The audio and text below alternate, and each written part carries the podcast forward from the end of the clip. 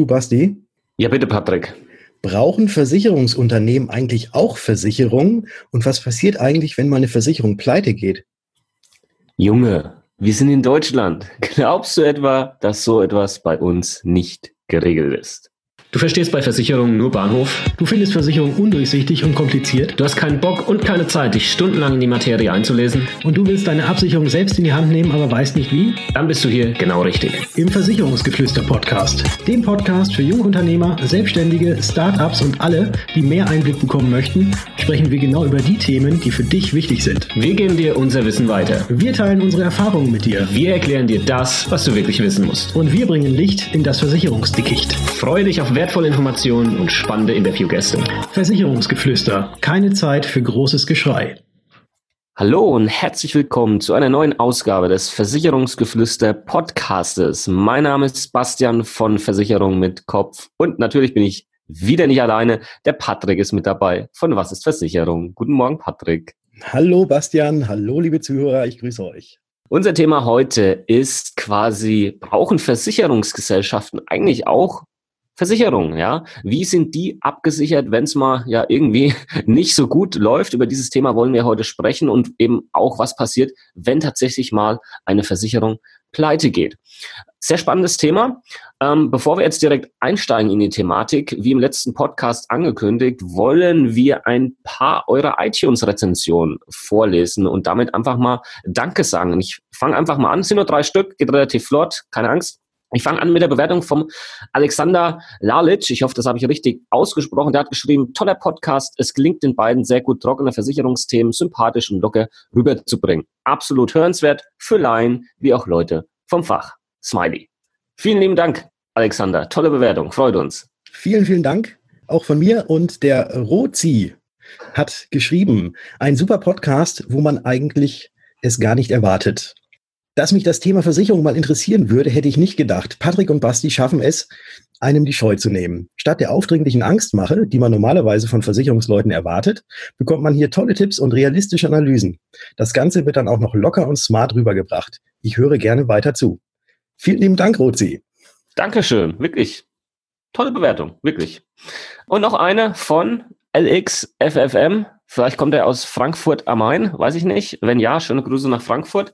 Und er oder sie hat geschrieben, einer meiner liebsten Podcasts, da man hier als Laie aufgearbeitet bekommt, auf was es ankommt. Einziger Verbesserungswunsch, bei jeder Folge am Ende nochmal die wichtigsten Punkte und Klauseln zusammenfassen, bitte. Ich höre nämlich die Podcasts in der Regel im Auto und kann dort nichts mitschreiben. Es wäre sehr gut, wenn ich später dann nur nochmal die Zusammenfassung hören müsste, um die wichtigsten Punkte mitzuschreiben. Aktuell muss ich eigentlich die gesamte Folge nochmal durchspülen. Danke für euren Podcast weiter so. Dieses Feedback haben wir natürlich auch mit aufgenommen. Erstmal danke für die Bewertung und auch danke für das konstruktive Feedback, sodass wir am Ende ja einfach noch eine kleine Zusammenfassung machen mittlerweile, ähm, damit das Ganze ja vielleicht nochmal kompakt am Ende für euch aufbereitet wird und ihr euch das besser merken könnt dadurch. Super, nochmal, auch von mir nochmal äh, an alle, die uns bisher eine Rezension geschrieben haben, herzlichen Dank. Und ihr dürft natürlich, wenn ihr noch keine geschrieben habt, auch gerne mal auf iTunes gehen und dort euer Feedback für uns hinterlassen. Das würde uns sehr, sehr freuen. Genau. Und dann erwähnen wir euch natürlich auch gerne in einer der folgenden Podcast-Episoden. Das wollen wir jetzt einfach so mit reinnehmen, weil wir finden, das habt ihr einfach auch verdient, dass ihr dann einfach auch mal erwähnt werdet im Podcast. Gut, Patrick, steigen wir direkt ein ins Thema. Die Versicherungen der Versicherer. Da gibt es natürlich auch einen Begriff dafür, und zwar nennen die sich Rückversicherer. Ja? Das heißt, die versichern Versicherung rück. Quasi, ja. Ja. ja. Ganz einfach. Ganz einfach. Ende der Folge. Und zwar, was genau machen die eigentlich? Ja, sie versichern Versicherer. Das heißt, ein, ein ganz normaler Versicherer, ja, wie man ihn jetzt kennt, wo du auch deine eigenen Versicherungen hast, ja, hinter dem steht nochmal dieser Rückversicherer als große, ähm, als großes Bollwerk, sage ich jetzt mal, wenn es dann doch irgendwie mal nicht so gut läuft, dass der das Ganze abfedert, ja, und, und einfach hier nochmal als zusätzlicher Puffer hinten dran steht. Das ist in ganz einfachen Worten ausgedrückt die Aufgabe eines Rückversicherers. Genau. Und ähm, der normale Versicherer, beziehungsweise den, den man kennt und mit dem man äh, Verträge abschließen kann, der nennt sich auch Erstversicherer. Vielleicht das ganz kurz nur zur mhm. Begriffserklärung. Also es gibt den Erstversicherer, das sind die ganzen Unternehmen, die man kennt, die draußen rumrennen oder die es draußen gibt, wo man sich selbst versichern kann. Und bei der Rückversicherer ist dann eben der Versicherer von den sogenannten Erstversicherungen, der das Ganze eben rückversichert. Und da kann man jetzt als Verbraucher nicht hingehen und sagen, ich würde gern bei dir eine Versicherung abschließen. Das geht nicht. Da können nämlich nur die Versicherungsgesellschaften hingehen und bei denen eben selbst ihre Versicherung machen. Genau, das kriegst du in der Regel, also das hat auf dich überhaupt keine Auswirkung, ja. Ähm, das kriegst du gar nicht mit äh, wenn du nicht gezielt danach fragst oder vielleicht auch mal nachschaust in deinem Vertrag oder in den AGBs etc. Da wirst du das nämlich finden, bei welchem Rückversicherer dein Versicherer denn ist. Das steht da irgendwo drin. Aber auf dich und auf deinen Vertrag mit dem ähm, Erstversicherer hat das überhaupt keinen Einfluss. Genau. Und über allem steht nochmal die sogenannte BaFin. Das ist die Bundesanstalt für Finanzdienstleistungsaufsicht. Die regelt eigentlich alles das, äh, wie man oder wie Versicherer ihr Geld zusammenhalten müssen, äh, wie Versicherer nach außen auftreten. Und die BaFin überprüft übrigens auch jeden einzelnen Tarif, den ein Versicherer rausbringt, ob der denn so, wie der kalkuliert ist, weil die müssen ja im Vorfeld mhm. müssen sie ja irgendwie so Analysen machen, ob sie das überhaupt zu diesem Beitrag oder Preis äh, anbieten können. Und das Ganze überprüft die BaFin auch nochmal, bevor irgendwie ein einzelner Tarif ähm, rauskommt und auf den Markt geschwemmt wird. Genau. Und vielleicht nochmal so ein, ein, zwei Punkte zu dem, wofür diese Rückversicherer auch haften oder welche Themen vor allem ähm, interessant sind für Rückversicherer. Ähm, das sind halt die dicken Dinge. Ja? Also wenn es mal richtig knallt, ja, zum Beispiel bei Nat Naturkatastrophen oder auch Anschlägen, ja, ähm, wenn, wenn als zum Beispiel in den USA wieder mal die großen ähm, Hurricanes und, und so weiter und so fort aktiv waren, ja, das betrifft immer extrem die großen Rückversicherer, die ähm, haben nämlich dann dieses Risiko teilweise übernommen, ja, und müssen da dann eben äh, einspringen, ja, und die vereinbarte Leistung hier zur Verfügung stellen. Das heißt, hier geht es um immense Beträge, also riesengroße Beträge. Und wenn es jetzt diese Rückversicherer in der Versicherungsbranche nicht geben würde, dann wäre die Branche an sich viel, viel, viel turbulenter und unsicherer, als dass sie jetzt heute ist. Ja, also die, die sorgen halt auch noch für eine gewisse Stabilität in dieser Branche. Mhm, genau. Und äh, Mitte des 19. Jahrhunderts gab es die erste Rückversicherungsgesellschaft. Ähm, die wurde in Köln gegründet. Uh, Deutschland. Yay, genau. ähm, weil eben erkannt wurde, dass von den einzelnen äh, Versicherungsgesellschaften, oh, das Ganze, was, was wir da jetzt übernehmen, wenn es da jetzt schlimmstenfalls äh, irgendwie mal richtig Großschäden gibt, das könnten wir eventuell alleine gar nicht stemmen oder wir könnten es zwar stemmen, aber danach wären wir pleite. Und aus diesem Grund haben, haben sich dann eben diese sogenannten Rückversicherungen ähm, gegründet. Ja, das Ganze läuft bis heute so. Wir könnten ja jetzt vielleicht mal so ein paar nennen, äh, die man eventuell schon mal gehört hat. Und vielleicht, äh, wenn man mal auf den DAX geguckt hat, gibt es da auch das eine oder andere Unternehmen, was da sogar drin ist, weil die sind mhm. schon ziemlich groß. Äh, exakt, die sind tatsächlich ziemlich groß. Also es liegt halt auch daran, dass in der Versicherungsbranche große Summen hin und her wandern an, an Beiträgen zum Beispiel, äh, große Beitragssummen hier unterwegs sind.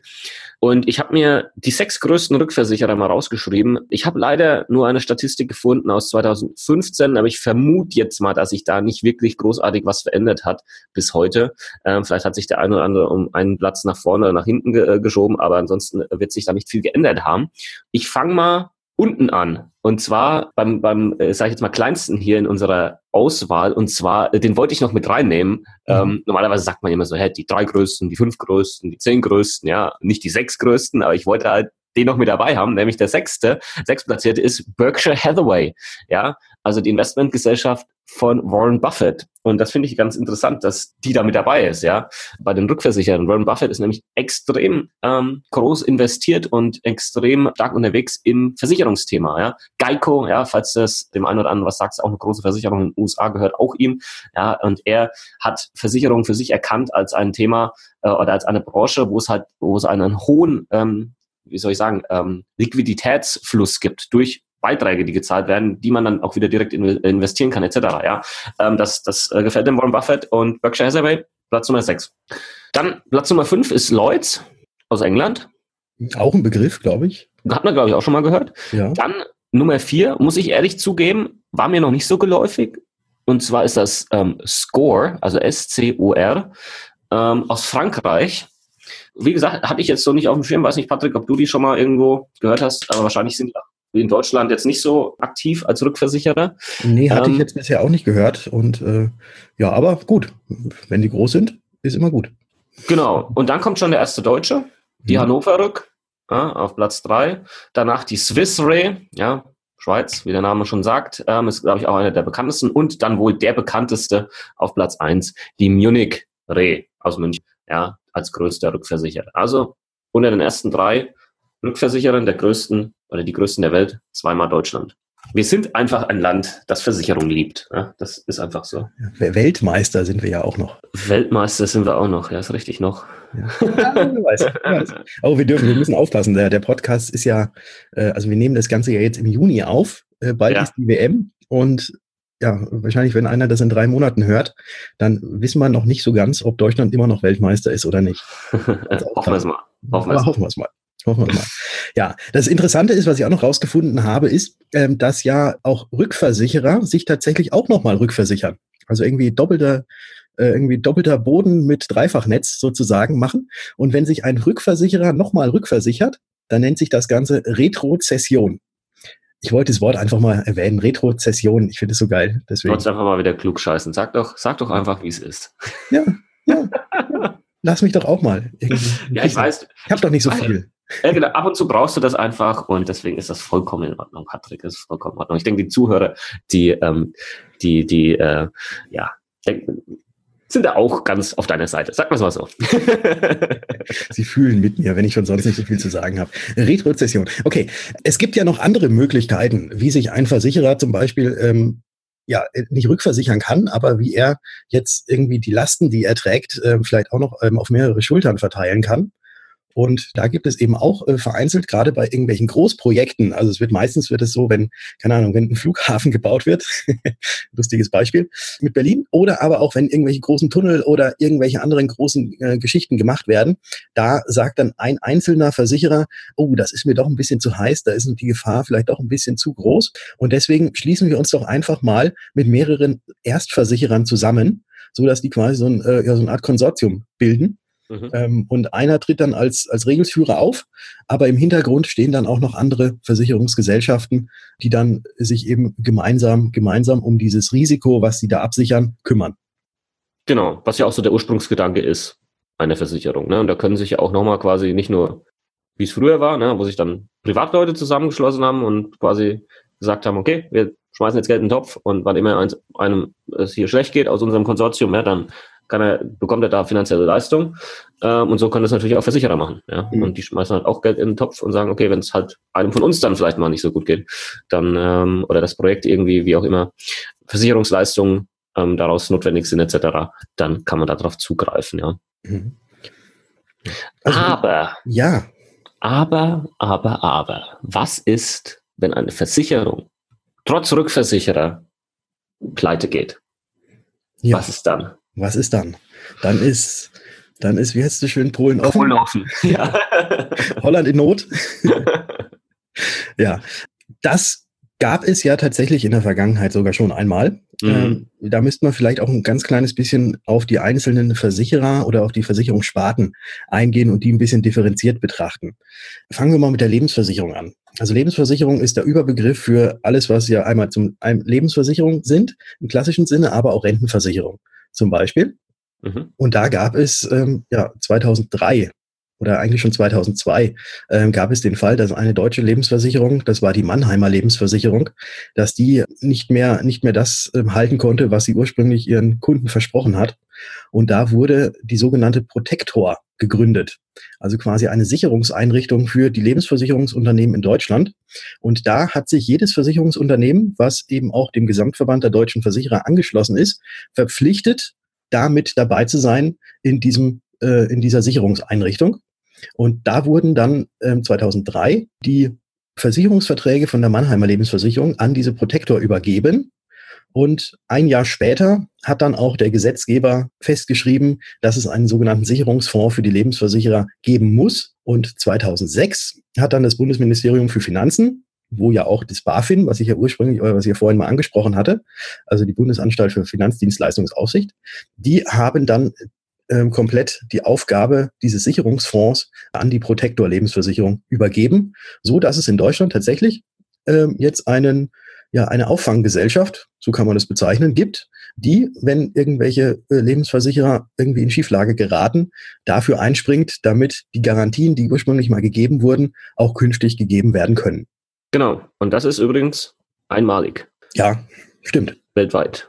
Zumindest nach meinem Wissensstand gibt es das in keinem anderen Land außer in Deutschland. Was ja wieder Sinn macht, weil wir Deutschen sind natürlich Angsthasen in allen möglichen Bereichen. Das heißt, wir sichern alles fünffach und zehnfach ab, so auch hier. Mhm. Was ich allerdings in diesem Fall als sehr sinnvoll finde. Absolut. Ja. Absolut. Und Aber das Interessante ist ja auch, ähm, dass es tatsächlich jetzt, ähm, seit, seit es die Lebensversicherung gibt, da das ja auch, dass das ja der einzige Fall gewesen ist, ja. Ähm, dass überhaupt mal eine Lebensversicherung pleite gegangen ist. Richtig. Fairerweise muss man, denke ich, aber auch jetzt dazu sagen, als ich das letzte Mal die Zahlen gecheckt habe, ich glaube, in diesem Topf, ja, äh, in diesem Sicherungsfonds ist ein bisschen was über eine Milliarde drin. Mhm. Wenn's, und gut, die, die Mannheimer waren eine relativ kleine ähm, Versicherung, wenn es da halt mal eine größere Versicherung erwischt, ja, oder vielleicht zwei größere, dann ist der Protektor hier auch überfordert, ja, und wird das nicht mehr äh, auffangen können. Das muss man, glaube ich, fairerweise einfach auch dazu sagen. Wenn es da mal einen großen Versicherer erwischen sollte, äh, Protektor hin oder her, dann, hm. dann äh, ja, sieht es nicht so gut aus, sagen wir es mal so. Ja, wobei, wobei sich ja natürlich auch alle, alle anderen Lebensversicherungen dazu verpflichtet haben, dann in, im Falle, also in diesem richtigen Worst, Worst Case, dann natürlich auch noch dafür mit einzuspringen und dann auch noch was zusätzlich dazu zu schießen. Ne? Ja. Ja. Also, also hoffen wir natürlich, dass das nie dazu kommt, ja. Ähm, weil, ja, ich glaube, kann man, glaube ich, sich gar nicht so vorstellen, dass das auch wirtschaftlich äh, für Auswirkungen hat. Ich habe mal ein Video über das Thema gemacht. Das wurde leider gar nicht so oft äh, angeklickt. Mhm.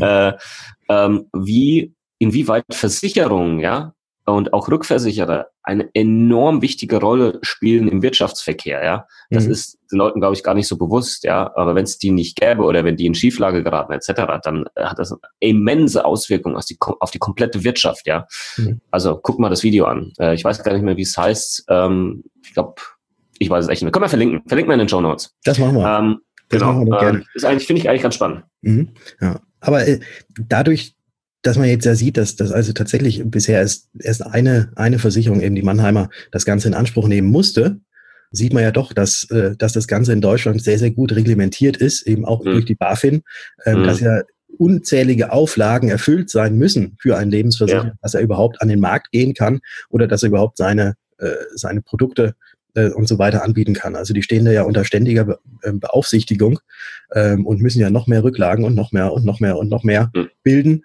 um eben so etwas irgendwie vorzubeugen, dass die tatsächlich irgendwann mal in Schieflage geraten. Absolut richtig. Ja, das finde ich gut. Also ja. vieles ist ja auch überreguliert in Deutschland. Ich glaube, in so einem Bereich ist vielleicht lieber zu viel Regulierung als vielleicht zu wenig. Genau. Und, und was ja auch noch ganz wichtig ist, ist, das Ganze ist ja, auch wenn es gesetzlich vorgeschrieben ist, alles durch die Privatwirtschaft getragen. Ne? Also da muss jetzt, ja. der Staat muss da nicht irgendwie einspringen, wie es jetzt bei manchen ähm, anderen Fällen schon so der Fall gewesen ist. Genau. Ja. Sprechen wir doch noch mal kurz an, das war jetzt Lebensversicherungssparte. Gehen wir doch mal kurz auf die anderen Sparten ein, die es noch gibt. Ähm, und dann sind wir eigentlich auch schon am Ende. Genau. In der privaten Krankenversicherung gibt es was ähnliches, gibt es auch eine Auffanggesellschaft, die Medicator AG. Die war allerdings noch nicht aktiv, also musste zum Glück noch nicht aktiv werden und ähm, ist eine reine Vorratsgesellschaft. Also die gibt es, aber äh, sie wurde noch nie in Anspruch genommen und ja. musste noch nie in Anspruch genommen werden, weil sämtliche privaten Krankenversicherer wohl so gut dastehen, dass sie nicht pleite gehen. Toi, toi, toi. Ja. Auf dass es so weitergeht. Klopfen wir mal auf Holz. Achtung. Okay. Alles klar. Ja, jetzt haben wir die Lebensversicherung, jetzt haben wir die Krankenversicherung. Da fehlt ja jetzt noch die Sach- oder auch die Haftpflichtversicherung. Und für die gibt es tatsächlich keine Auffanggesellschaft oder auch keinen Sicherungsfonds. Also da, wenn man eine private Haftpflichtversicherung hat und die Gesellschaft tatsächlich irgendwie Konkurs anmelden würde, könnte man unter Umständen blöd aus der Wäsche gucken, weil da gibt es jetzt eben kein Sicherungsnetz unten dran. Das einzige Sicherungsnetz, was vorhin auch schon angesprochen hatte, ist eben das BaFin, ähm, was da ja auch ein ganz, ganz strenges Auge drauf hat und da möglicherweise oder die auch ähm, erkennen würden, sollte da irgendwie ein Konkurs in, ins Haus stehen, mhm. dass die da im Vorfeld schon irgendwelche Mittel einleiten würden. Ganz genau, ja. ja. Und wobei ich das jetzt auch, also gerade bei einer Entschuldige, dass ich dich jetzt nochmal unterbreche. Nee, ist okay. Ist okay. Ist okay. Ähm, bei so einer Sach- oder Haftpflichtversicherung ähm, da sehe ich das Ganze jetzt auch nicht unbedingt so als so problematisch, weil wenn tatsächlich irgendeine Gesellschaft mal ankommt und euch einen Brief schreibt und sagt, äh, wir müssen unseren Geschäftsbetrieb einstellen, wir haben keine, kein Geld mehr, dann kann man in der Regel ja solche Sachversicherung oder eine Haftpflichtversicherung relativ schnell wechseln und auch äh, eben zu einem anderen Versicherer bringen. Genau. Das ist halt bei einer Rentenversicherung oder so eher schwierig, ja. Mhm. Oder auch bei einer privaten Krankenversicherung, ja. Genau. Von daher bin ich da ganz bei dir. Ja. Ein letztes Thema. Erzähl uns doch nochmal was zur Kfz-Versicherung. Wie sieht's da aus, Patrick? Was gibt's da? Ja, in Deutschland ist es ja Pflicht, dass jeder zumindest eine äh, Kfz-Haftpflichtversicherung hat, der auch ein Auto oder ein Motorrad oder sonst was zugelassen hat. Jetzt kann es ja trotz alledem mal passieren, dass einer ähm, ohne Zulassung fährt und einen anderen umfährt oder dass ähm, eventuell ja auch jemand jemanden umfährt, abhaut und ward danach nie wieder gesehen, kann nicht aufwendig gemacht werden. Aber das Verkehrsopfer braucht ja dann trotzdem irgendwelche finanzielle Unterstützung. Und deswegen gibt es tatsächlich auch äh, die sogenannte Verkehrsopferhilfe e.V. Mhm. Das ist eben auch eine Einrichtung aller deutschen Autohaftpflichtversicherer. Also da haben sich wieder alle Erstversicherungen zusammengeschlossen und haben da eben diese sogenannte Verkehrsopferhilfe gegründet, die dann eben über diesen Garantiefonds wenn, wie vorhin gesagt, äh, irgendwie einer abhaut oder ohne, ohne Zulassung äh, einen umgefahren hat, wo dann eben dieser Garantiefonds einspringt, um diesem Verkehrsopfer zu helfen, so wie der Name ja schon sagt. Genau, ist jetzt vielleicht keine direkte Rückversicherungsgeschichte, aber irgendwie doch schon so ein bisschen. Von daher haben wir das Thema hier mit reingenommen. Und am Ende jetzt nochmal ein, ganz interessanter und auch wichtiger Punkt, der manchmal vielleicht auch ein bisschen ähm, vergessen wird oder einfach die Leute es nicht wissen.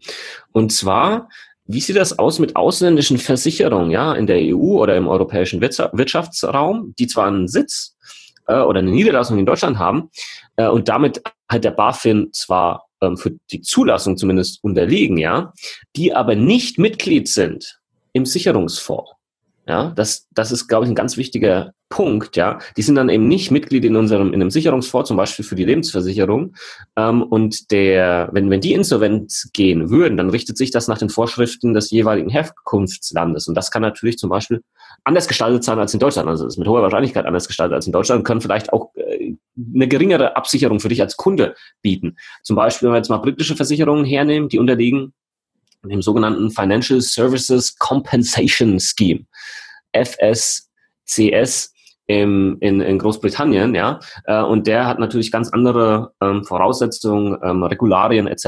als zum Beispiel vielleicht der Protektor in Deutschland, ja, und ähm, ich finde, das sollte man wissen, vor allem im Lebensversicherungsbereich, wenn man sich dann vielleicht für eine äh, Versicherung entscheidet, die in Deutschland äh, zum Vertrieb zugelassen ist, ja, aber eben nicht Pflichtmitglied im Sicherungsfonds ist, ja, sondern halt dann irgendwo anders da mit dabei ist im, im, im Herkunftsland, ja, und ähm, dass man das, das schon weiß und wenn das für jemanden wichtig ist und jemand sagt, okay, ich möchte aber halt, dass meine Lebensversicherung halt auch irgendwo im Protektor mit dabei ist, ja, dass das dann halt nicht funktioniert über ähm, eine ausländische Gesellschaft. So, jetzt klingt es gerade, Patrick, müssen wir kurz Cut machen. Wir machen einen da. kurzen Cut. Ja. Dum, die, dum, die, dum, die, dum, dum, dum, dum, dum. Dum, dum. So, und damit können wir jetzt eigentlich auch schon zur Zusammenfassung kommen. Extra für dich LXFFM und für alle anderen, die es interessiert. Versicherungen in Deutschland haben sogenannte Rückversicherer. Das heißt, diese Rückversicherer übernehmen quasi einen Teil des Risikos, was der eigentliche Versicherer übernimmt, einfach nur als doppelten Boden und doppelte Sicherung von dem Ganzen. Und sollte tatsächlich mal eine Versicherung pleite gehen, gibt es Auffanggesellschaften oder auch Sicherungsfonds, die diese Versicherung dann auffangen, so damit dem Kunden ja kein Schaden dadurch entsteht.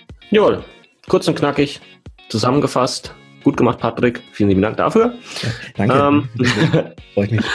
Und ähm, ja, auf die iTunes-Rezension haben wir schon hingewiesen. Ja, wenn ihr noch keine abgegeben habt, dürft ihr gerne noch eine dalassen. Für weiteres Versicherungswissen, für ja, Einblick in unseren Alltag als Versicherungsheinis, schaut doch einfach auch mal auf Instagram vorbei. Da findet ihr einmal mich und der Versicherung mit Kopf und einmal äh, den Patrick bei Was ist Versicherung.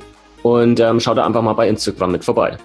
Genau. Und Mein Spruch am Ende, wie immer, wenn ihr keine neuen Episoden von uns mehr verpassen möchtet, dann abonniert doch entweder unseren Podcast oder geht doch einfach mal auf versicherungsgeflüster-podcast.de. Das ist unsere Website und dort könnt ihr euch in, eure, in unseren Newsletter eintragen, weil dann kriegt ihr immer dann eine E-Mail, wenn eine neue Episode von uns an den Start geht. Ganz einfach. Ganz einfach. Und ja, ansonsten habe ich gesagt, wir hören uns. In der nächsten Folge. Ciao. Ciao.